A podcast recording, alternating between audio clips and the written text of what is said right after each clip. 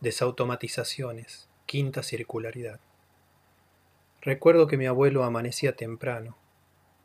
Sin hablar con nadie, caminaba hasta la cocina y se tomaba unos mates. Creo que era su forma de tener un primer registro cálido en su cuerpo antes de los primeros sonidos. Después de desayunar, en silencio salía al patio de su casa donde la higuera demoraba los primeros rayos del sol.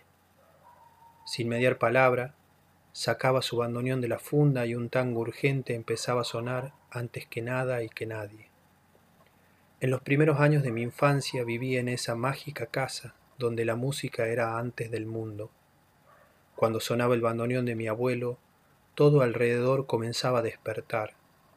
Nos acercábamos felices hacia esos sonidos que nos llamaban con la atracción irresistible de un imán.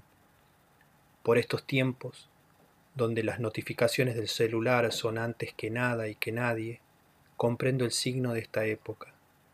La música se ha vuelto una dimensión complementaria que ambienta la contemplación digital de las vidas que viven otros. Si en estos días mi abuelo, como todas las mañanas, saliera al patio a devenir en su música, como un primer despertar, todos cerraríamos las puertas, prenderíamos el celular y seguiríamos durmiendo.